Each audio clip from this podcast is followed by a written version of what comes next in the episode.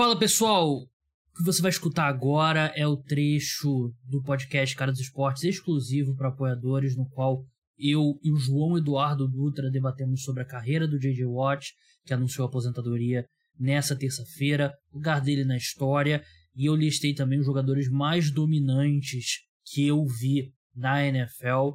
J.J. Watt, claro, é um dos caras que tá nessa lista, então escuta aí, se você curtir, se torne apoiador, né? Tem planos começando por 14 reais por mês, tem desconto para quem assina por Pix, muito simples, muito fácil, e tem um monte de conteúdo, além desse podcast terça-feira à noite. Tem o podcast de sexta-feira de manhã, né? Que é depois do Thursday Night Football. Tem as newsletters, tem sorteios, então não faltam incentivos, além, claro, de você apoiar o podcast Cara dos Esportes, ajudar o programa a permanecer no ar. Então, dado o recado, vamos lá, vamos para minha conversa com o João Eduardo. Vamos seguir agora, vamos falar sobre J.J. Watt. J.J. Watt anunciou a aposentadoria dele num post que eu vi o tweet na hora que ele saiu e fiquei. Ele tá, tá anunciando mesmo a aposentadoria? E senti que muita gente ficou meio que ali. Porra, ele tá anunciando, vou dizer que ele tá anunciando e tal.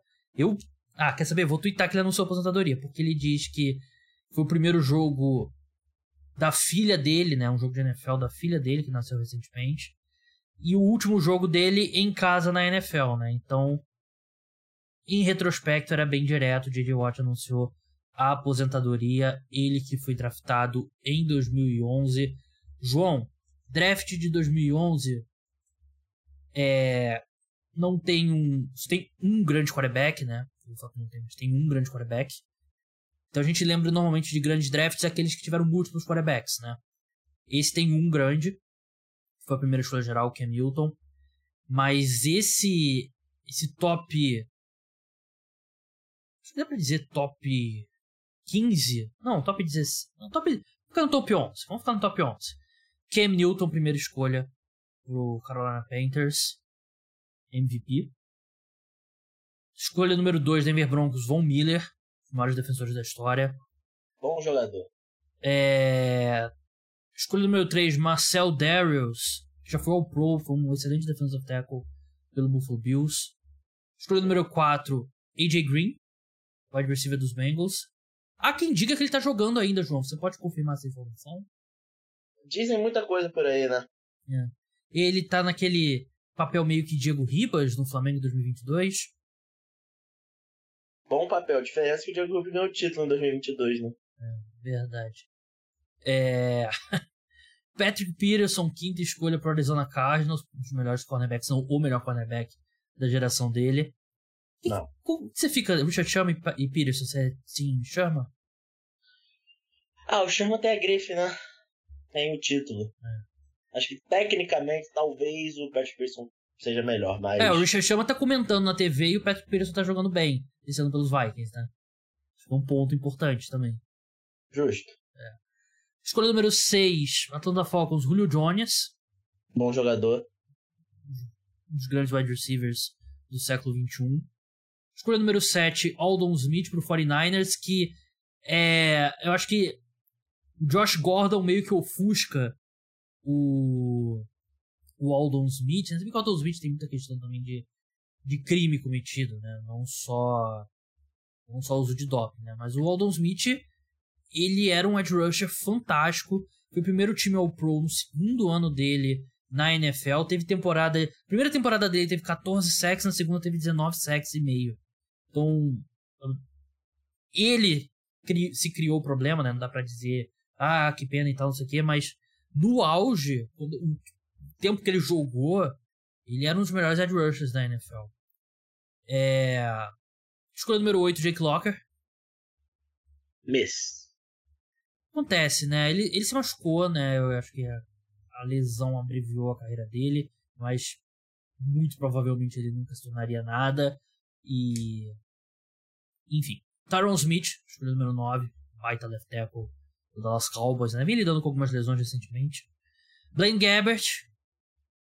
Deu errado. É, pelo menos ele é um bom reserva até hoje, né? Deu errado. Deu errado, claro, mas. Acho que entre Jake Locker e Blaine Gabbert, qual carreira que você prefere?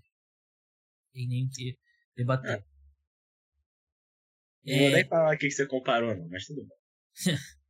e décima primeira escolha, J.J. Watt, Houston Texans. Maior jogador da história do Houston Texans, né? E, e antes dele era o Andre Johnson. Depois dele parecia que poderia vir a, vir a ser o Deshaun Watson. DeAndre Hopkins também. É, tem que pra uma franquia é, jovem, né? A Houston Texans é a franquia mais recente da história da NFL. A primeira temporada dela foi em 2001? 2002? Mais novo que o Jaguars? 2002. Jaguars 1995. Houston Texans, deixa eu confirmar aqui que é 95, mas eu tenho certeza que o que o Texans é a mais recente, 2002, Jacksonville Jaguars 95 mesmo. Então é a franquia mais recente da NFL. Mas assim, tem assim, quando você faz aqueles é, Mount Rushmore, né, que você bota quatro caras ali, tu bota DeAndre Hopkins, Andrew Johnson, J.J. Watt e não dá pra botar o Deshaun Watson. Ariel Foster. Ariel Foster. É. É, é honesto, né? É um, uma franquia que tem 20 anos. É um Mount Rushmore honesto. Mas enfim. Melhor que o do Jaguars. Jaguars. É. A gente tá saindo muito do tópico, né? Mas agora você me botou. Cara, Maurice Jones Drew. Deixa eu aqui botar Greatest Players of Jacksonville. Jacksonville Jaguars. Jalen Ramsey, tá? Jalen Ramsey, pouco tempo. Tem o. Vamos ver Blake aqui. Boros. Blake Boros, respeita. Vou ver aqui a lista. Tem uma lista do Bleacher Report. Vamos ver. Número 1. Um. É... Tony Boselli, grande left tackle. Bem e tal. Aposentou jovem. Jimmy Smith, wide receiver, que sinceramente não tenho opinião formada. Fred Taylor foi um excelente running back, assim como o Maurice Jones-Drew. Mark Brunet. Aí você já começa. Já começa a zoar aqui. Mark melhor, melhor. É, é. Bem, bem melhor do que o Jacksonville Jaguars. Curiosamente, o Jacksonville Jaguars, mais sucesso coletivo, né? Chegou ao final de conferência e tal. Enfim, é sobre o J.J. Watt que a gente vai debater aqui. É um dos caras mais dominantes que eu já vi na história da NFL. O problema dele é que o auge foi abreviado por lesões. Ele foi draftado em 2011, ótima temporada de calouro. 2012, defensor do ano, foi o quarto em pressões, com 83 pressões naquele ano. Primeiro em sacks, 23 sacks, que é um absurdo. 2013 é é o ano, entre aspas, em baixa dele, né? Ele foi quarto em pressões novamente, 85. O número de sacks caiu um pouco, 11. E foi o ano que o Luke Kuechly foi eleito defensor do ano, né? Que, justiça, né? O Luke Kuechly foi um baita defensor, mas que se a gente sabe o que a gente sabe hoje, né, sobre valor de pressão versus sex e tal, e o fato dele ser um grande defensor também contra o jogo terrestre, existe chance do J.J. Watt ter vencido quatro prêmios consecutivos. Né? 2014, primeiro impressões 119, terceiro em sacks 21, uma das melhores temporadas individuais da história da NFL, atuando também como tight ali na linha de gol, né, que legal, né, ele recebeu um espaço para touchdown e mostra a versatilidade dele, né? O atleta que ele era. E 2015, terceiro prêmio de defensor do ano, só ele, Lawrence Taylor e Aaron Donald venceram é, prêmios de, três prêmios de defensor do ano, né? Que é uma, um baita trio para você fazer parte. 2016 2017 ele jogou oito jogos combinados, né? E uma pena. Problema nas, nas, costas começaram a cobrar bastante. 2018 ele voltou e jogou muito bem, ganhou o prêmio de Comeback Player of the Year. Foi o quinto jogador com mais pressões, com 78, segundo em sacks, com 17.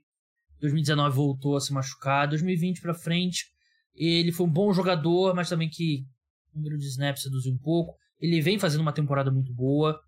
Ele termina a temporada aí com três prêmios de Defensive Player of the Year, cinco vezes Pro Bowler, sete vezes para a seleção All Pro. Um cara que fora de campo fantástico também, já venceu o prêmio Walter Payton de Homem do Ano. Ele foi uma peça muito importante na reconstrução de Houston depois do furacão é, ali entre 2016 e 2017. Uma grande figura, um grande auge. E é uma pena que acho que o sentimento aqui é que se ele tivesse um pouco mais de saúde, era um cara que poderia ter sido um dois, se não o melhor defensor da história da NFL. É, é a sensação é estranho falar de por tudo isso que você falou, né? O cara que ganhou três vezes o prêmio de defensor do ano, é, inúmeros Pro Bowls, e a sensação que passa é que. Não, eu não quero dizer que não foi isso tudo, porque ele em si, como jogador, é muito grande. Mas de repente tivesse um time um pouquinho melhor ao redor dele. É, o sucesso coletivo é, também. Não... É, falta... Dois jogos de playoff. É, então, é, é, o J.J. Watt, ele é meio que o Aaron Donald antes do Aaron Donald, né? Isso que o Aaron Donald, a gente vê o Aaron Donald fazer nos últimos cinco anos, o J.J. Watt fazia lá atrás. Ele é um cara que, que meio que mudou a forma que a gente entendia os jogadores de linha, com pressões. Ah, eu lembro muito que era muito debatido a forma como ele, é, como ele bloqueava as bolas. Que tiveram dezenas de entrevistas dele falando que, ah, eu aprendi isso no, no na faculdade, o técnico me falou: ah, você às vezes não vai chegar no quarterback, então bota a mão para cima. E quantas vezes a gente já não viu o J.J. Watt fazendo isso? Então ele é um cara que ele conquistou muito na carreira dele.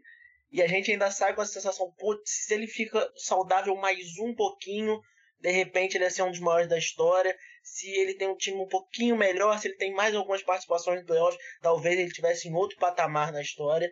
Mas ainda assim, como você falou, é espetacular foi o primeiro cara de defesa assim que eu vi a ser dominante, né? Então é, é é uma perda pro jogo realmente. É, e eu falei dois jogos de playoffs, eu quis dizer duas vitórias em playoffs, né? E mesmo assim eu errei porque ele tem três vitórias nos playoffs, né? Teve em 2019 uma temporada dele com, com o Houston Texans. Ele não foi titular naquele jogo, mas ele tem nove jogos de playoffs, três vitórias, seis derrotas. Ele era o clássico ali do, do primeiro jogo do sábado, né? que é sempre um jogo menos atrativo, e era sempre ali Texans e Bengals. E, e, ele é um cara que a gente pode falar que muitos desses jogos de playoffs são por causa dele. Sim. Tá? Muitos desses jogos de playoffs do Houston Texas, que tinham quarterbacks podres de ruim, foi por causa do J.J. Watt. Causa... Era aquele jogo que ninguém queria ver dos playoffs, porque, como você falou, era o primeiro jogo do sábado, e era ruim, e você tinha, meu Deus, o que, que esse cara tá fazendo nos playoffs? E era porque a defesa do Houston Texans era dominante e era dominante por causa do J.J. Watt. É, e é uma pena que o Deshaun Watson chegou, o DeAndre Hopkins chegou quando o corpo dele já estava quebrando, né? Porque o DeAndre Hopkins ele é draftado em 2013, né? Então eles tiveram período, quer dizer, considerável, né? Dois, três anos ali do do, do J.J. Watt ainda no auge. Mas aí o Deshaun Watson só chega em 2017, né? Porque se você bota esses três caras na mesma linha do tempo, é difícil você ter um time com três jogadores melhores do que esses, né? No, no, na mesma faixa etária, né? E não casou essa linha do tempo pro, pro J.J. Watt. Mas é isso, né? Eu acho que você tocou no ponto correto, né? Um cara que tem um currículo fantástico. Como eu falei, né? três defensores conquistaram o prêmio de defensor do ano três vezes ele é um deles, mesmo com esse. Esse auge dele basicamente foi. Seis temporadas? Cinco temporadas, né? Que é absurdo. Hall da Fama de primeira, com certeza, não tem nenhuma dúvida quanto a isso. Cara que. A comparação dele com o Aaron Donald eu acho que é inevitável. Apesar deles serem jogadores bem diferentes, né? O Aaron Donald é um defensive tackle, né? o J.J. Watt é um defensive end, né? Tinha muito essa é, essa confusão no começo, porque ele, ele foi draftado como um basicamente um defensive end de esquema 3-4, né? Aquele cara que joga mais do interior, né? Mas ele logo se tornou um edge rusher. Defensive tackle que não é nose. não diria nem isso, eu diria que é um, um cara clássico ali de de 3-4, né? Não é aquele clássico Ed Rusher, tipo Kalil Mack, aqueles caras. Ele mais... não era, mas ele jogou 90% da carreira dele como isso. Porque quando ele. Quando você vê que a capacidade dele de ir atrás do quarterback é um negócio de outro mundo, né? Você não pode colocar ele no, no interior, né? É, ele... boa parte da carreira dele, o, o, o defensive end que jogou oposto a ele é o Davion Clown, que entre aspas é o protótipo para isso não tem nem comparação entre os dois, né? É, boa parte dois anos, né? Porque o Jadavion Clowney foi draftado em, em 2014, né? Teve o Whitney Merciless por um tempo também, que foi é, um excelente defensor também, mas eu tô pegando aqui é, Snap by Position, né, do, do J.J. Watt, Vou pegar 2012, que foi o primeiro ano do auge dele. Ah, vamos ver aqui. Detail Position. Ele jogou é, 700 snaps como, como edge rusher, né? Pela esquerda e pela direita. E 300 como, como DT ali de esquema de 3-4, né? Então mostra aí basicamente 60% dos snaps dele e esse número foi aumentando. Um cara absolutamente fantástico, o DJ Watt, dentro e fora de campo. É... A comparação dele, voltando à comparação dele com Aaron Donald.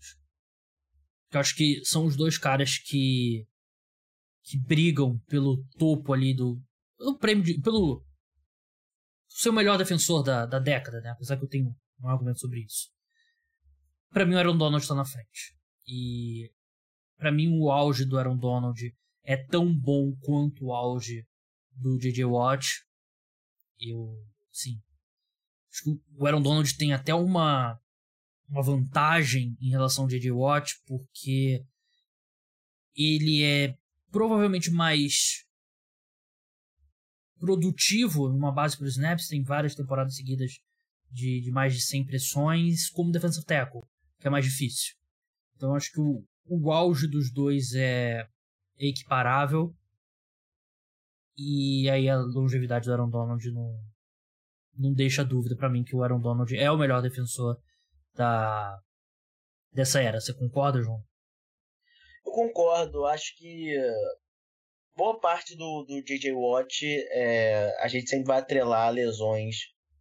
E o Aaron Donald ele simplesmente não tem esse, esse peso no currículo dele, né? Uhum. Como você falou, os auges eu acho bem comparável. Eu acho que o DJ Watt é, teve um auge espetacular e o Aaron Donald teve um auge espetacular. Só que o auge do Aaron Donald é basicamente a carreira dele toda. Watt, ter, devido a lesões, teve anos bem abaixo, né? É, o que muita gente vai citar é que o J.J. Watt já recebeu o voto para MVP. Era o Donald nunca, né? O J.J. Watt foi o segundo colocado. Eu acho, eu acho que esse ano é um bom exemplo, é um bom ano pra gente parar com esse negócio de voto para MVP. Depois do que tudo que aconteceu com o Russell Wilson, né? Então é. Esse ano o Bob Wagner levou voto também, né? Então... É. e nem jogou a temporada completa, né? Então vamos com calma.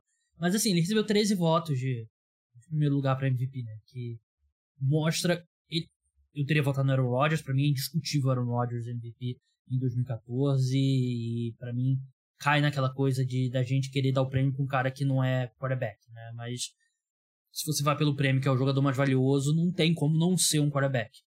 Mas ele a, a percepção dele ao redor da liga, né? É, é esse nível o Aaron Donald nunca teve, né? Mas assim, é, eu acho que hoje a gente sabe mais do que, que faz um time que torna um jogador realmente valioso, né? O valor dos jogadores pro, pros times. E acho que isso não se repetiria, né? Não acho que a gente teria. Por exemplo, um Donald recebendo 13 votos. Né? Eu não acho que o Nick Bosa vai ter voto para MVP esse ano, nem, nem o Micah Parsons. Justin Jefferson. É, falando de defensor especificamente, né? Mas. Eles vão receber votos porque esse ano você vai votar top 5, né? Mas não vai receber voto para primeiro colocado. O primeiro colocado vai ser o Mahomes. Ou o Jalen Hurts, talvez, né? Mas. Enfim, essa, esse é o tipo de discussão que o J.J. Watt estava.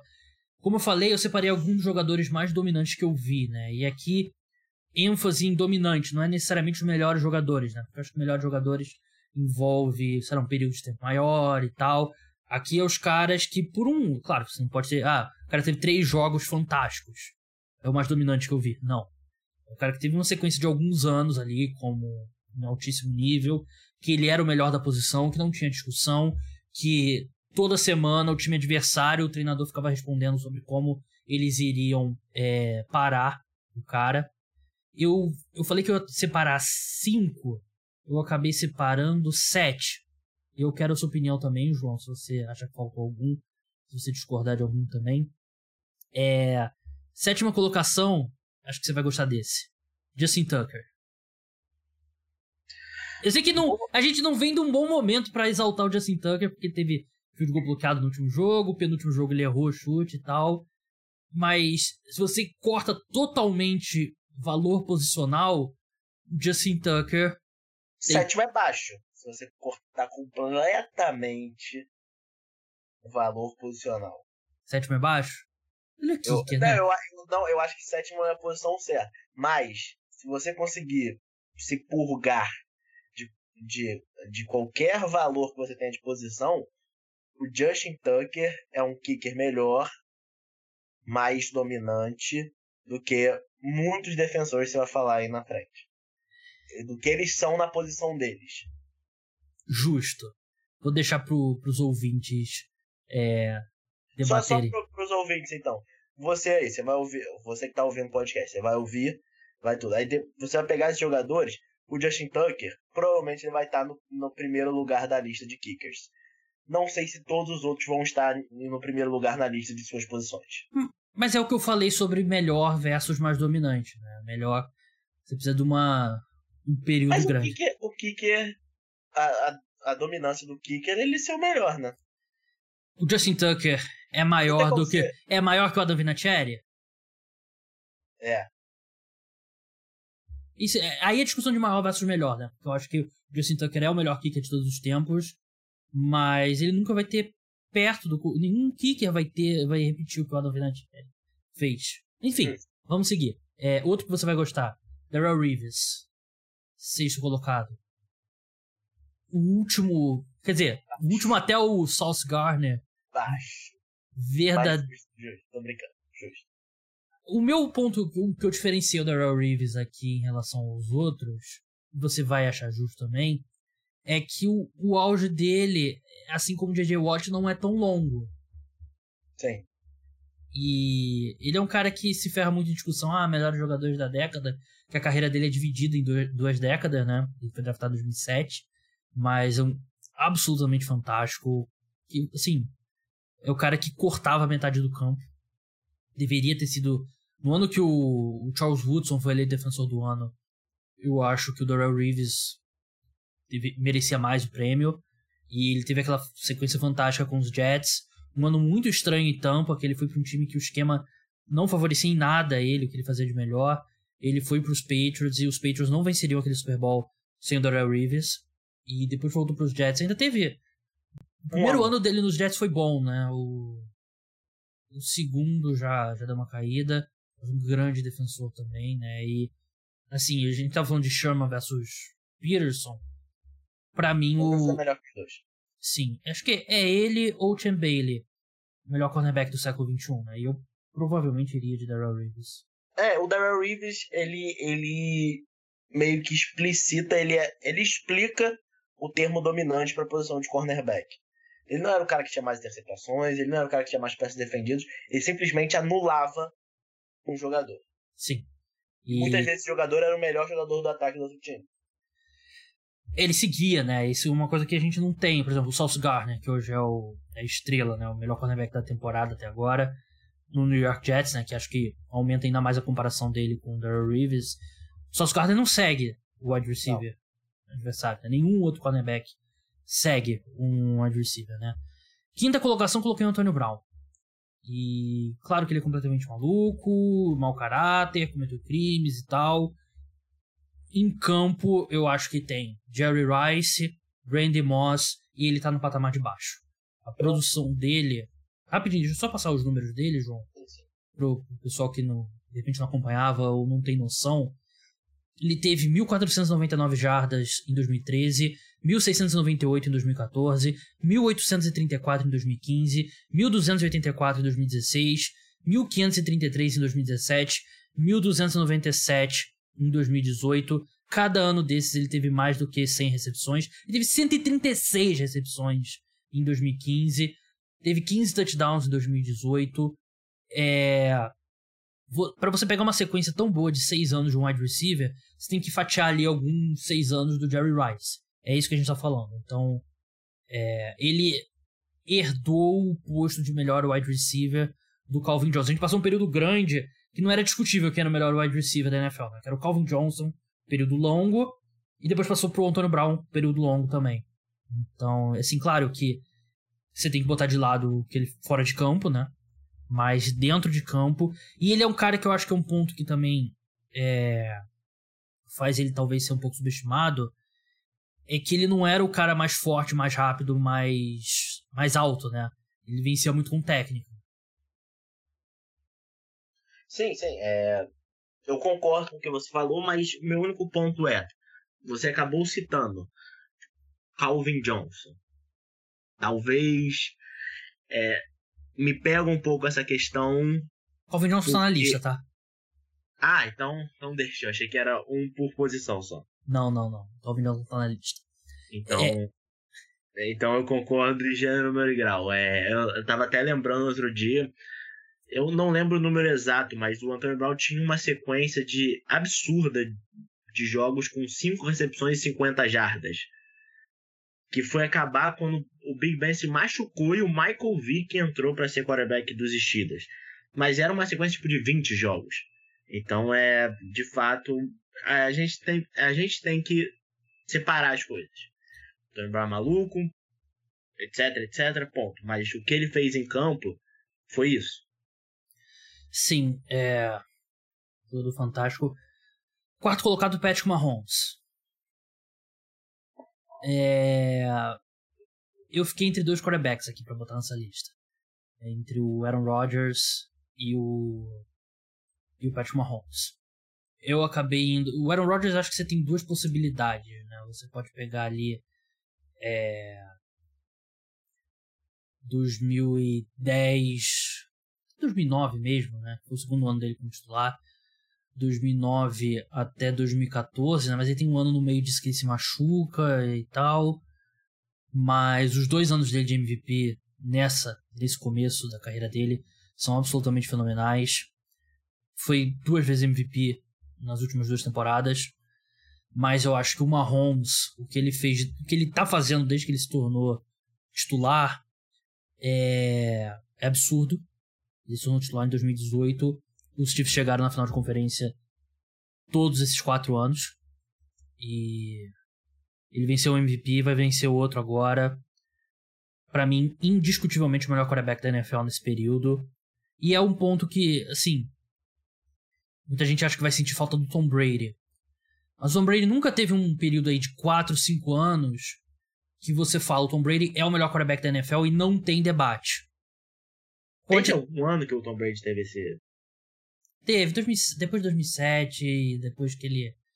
O início dos anos 2000 ali. Depois que o.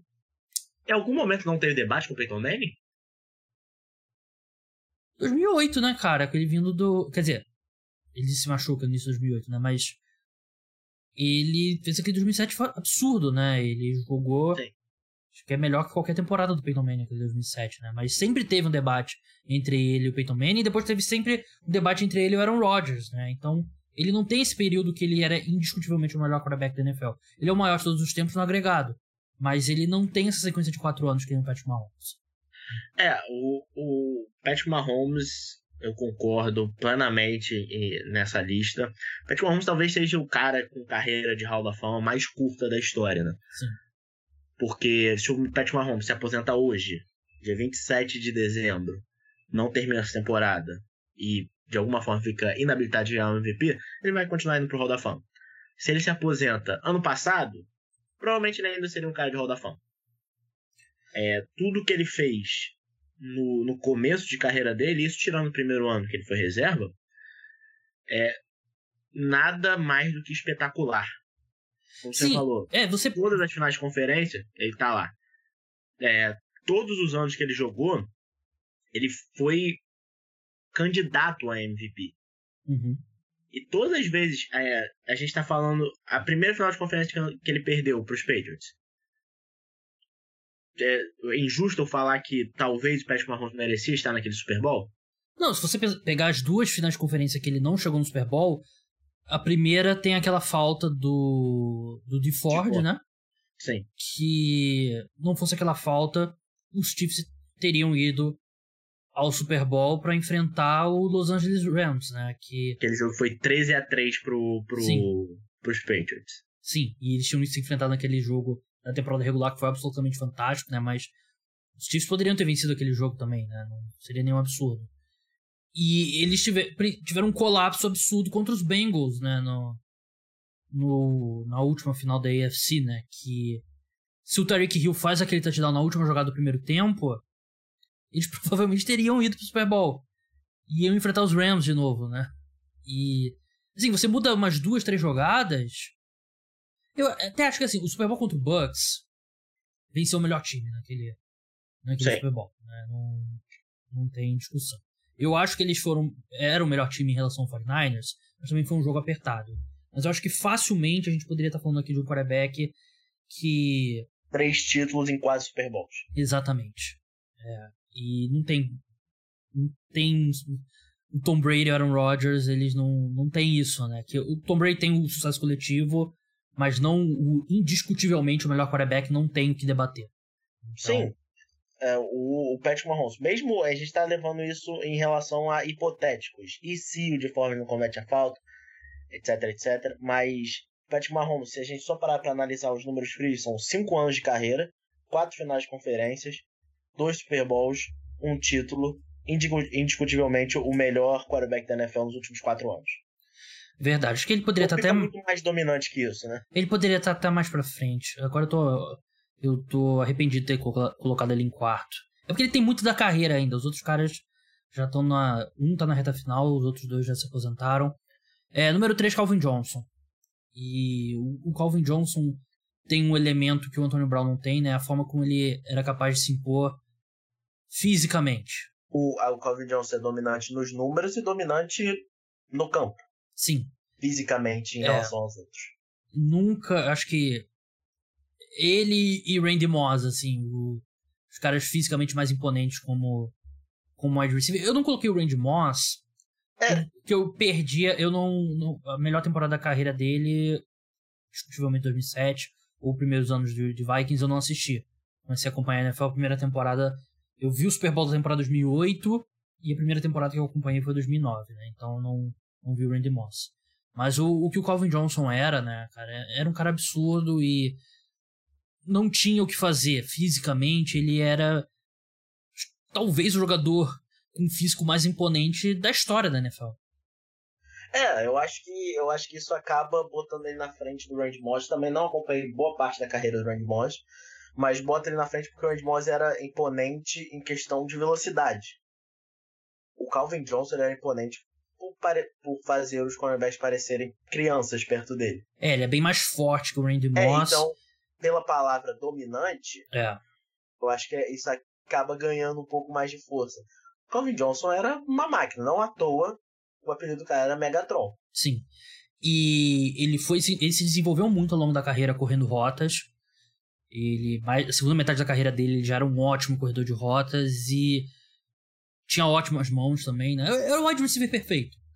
Calvin Johnson, se você fizer um wide receiver num laboratório, vai sair o Calvin Johnson. É, número 2 é o J.J. Watt. E a gente já falou bastante sobre o J.J. Watt. E número 1 um, pra mim é o Aaron Donald. Mas eu tô com.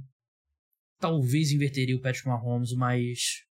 Aaron Donald já tá mais na reta final da carreira, né? Não vai jogar mais esse ano. Então. Volta aquilo que a gente debateu entre Aaron Donald e J.J. Watt. Você mudaria algo? Não, concordo. Acho que todos esses jogadores se destacaram por muito tempo. Muito tempo eles foram os melhores na sua posição. Muito tempo eles. É, como é que eu posso dizer? Eles botaram aquela pulguinha atrás da orelha de quem assistiu e falou assim: será que esse cara realmente não é o melhor da história fazendo isso? Que é a questão que a gente vê com todos esses caras. Então é. Eu acho que a lista é boa. É, um nome que eu acho que, que poderia ter sido citado é do Rob Gronkowski, né? É, outro cara assim como o J.J. Watt, que teve uma carreira bem mascada por, por, por lesões, mas quando ele esteve em campo bem, era outra coisa é, em, em, relação à, à, dominância. É, um pouquinho do que a gente imaginava no Calvin Johnson, o Gronk também fazia como Tyrande, né? É justo. Ele, na versão maior da lista, ele provavelmente entraria. Só que eu acho que o que prejudica ele um pouco de repente, se a carreira dele fosse como a do, do J.J. Watt, que ele teve cinco anos saudáveis e depois começou a se machucar, de repente ajudaria mais ele nessa discussão, né? porque ele teve a primeira temporada dele saudável, segunda saudável, aí a segunda jogou 11 jogos, terceira, a terceira jogou 11 jogos, quarta jogou 7 jogos, aí depois ele jogou 8 jogos em 2016, não jogou em 2019 quando ele se aposentou e tal, então tem esses, esses sobe e desce dele, né, mas ele, eu separei 7, ele provavelmente seria o oitavo mesmo, ele era um cara que tinha esse quê de dominante, não só como recebedor, mas também como, como bloqueador, né? Que eu acho que é o que separa ele de muitos Tyrants na história da NFL. É, vamos seguir agora, vamos falar do Sean Payton. Sean Payton, que é um nome que tem sido muito discutido com. Teve a demissão mais recente do Denver Broncos, né? Que eu falei num vídeo lá no canal no YouTube. Então, se você não viu, vai lá que eu analisei essa demissão. E a gente vai debater aqui quais destinos possíveis mas, João, eu já vou começar da seguinte forma. É, eu só acho que tem dois, dois destinos para o Champagne. Quais? Então é isso, pessoal. Esse foi o nosso trecho aqui sobre o JJ Watch.